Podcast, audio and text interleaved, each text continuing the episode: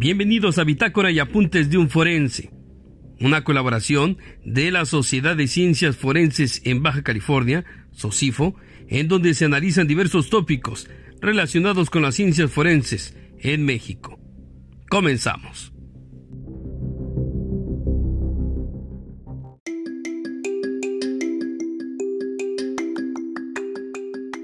Saludos comunidad forense y a todos los que nos escuchan. El día de hoy hablaremos sobre el suicidio. Comencemos.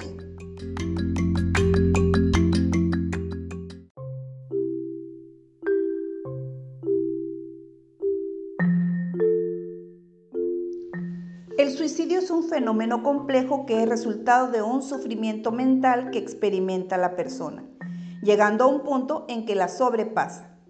La depresión y la ansiedad se vuelven parte de sus días, muchas de estas sufriéndolas en silencio toda su vida. Expertos refieren que este representa un grave problema de salud pública que exige de nuestra atención, ya que afecta a todos los sectores de la población. No discrimina a nivel educativo, estatus social, económico, sexo o edad.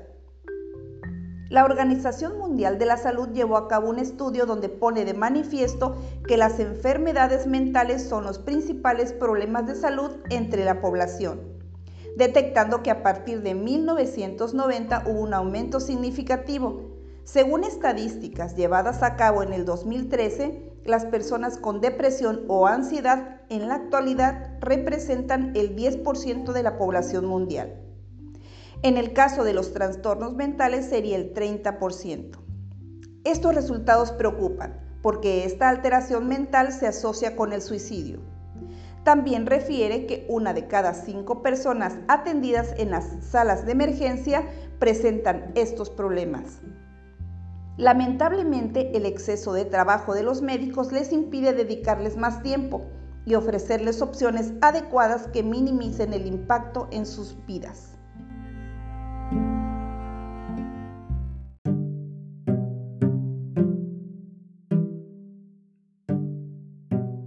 Los grupos en riesgo son las personas mayores y adolescentes, habitualmente más mujeres que hombres. El envejecimiento, la soledad, patologías crónicas y comorbilidades han sido factores que destacan. Por lo general, la depresión es un trastorno altamente incapacitante, causando afectación a nivel personal y familiar, dañando el cerebro de la persona y el corazón de la familia.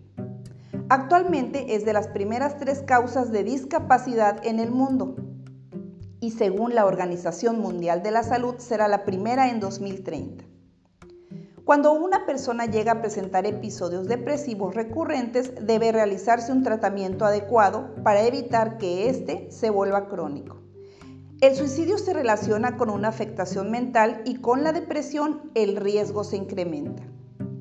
Las autolesiones suelen ser frecuentes en las personas que sufren este trastorno, ya que es su forma de enfrentar el dolor emocional, la ira intensa y la frustración que están experimentando. Para llevar a cabo medidas preventivas es importante la formación adecuada de los profesionales de la salud de una forma sistemática y periódica, que logren identificar cuando estén frente a estas patologías. El apoyo debe de ser multidisciplinario para cubrir los aspectos necesarios que un tratamiento de este tipo necesita. También llevar a cabo divulgación en los medios de comunicación sobre el suicidio, cómo detectar personas en riesgo y los medios de apoyo que existen.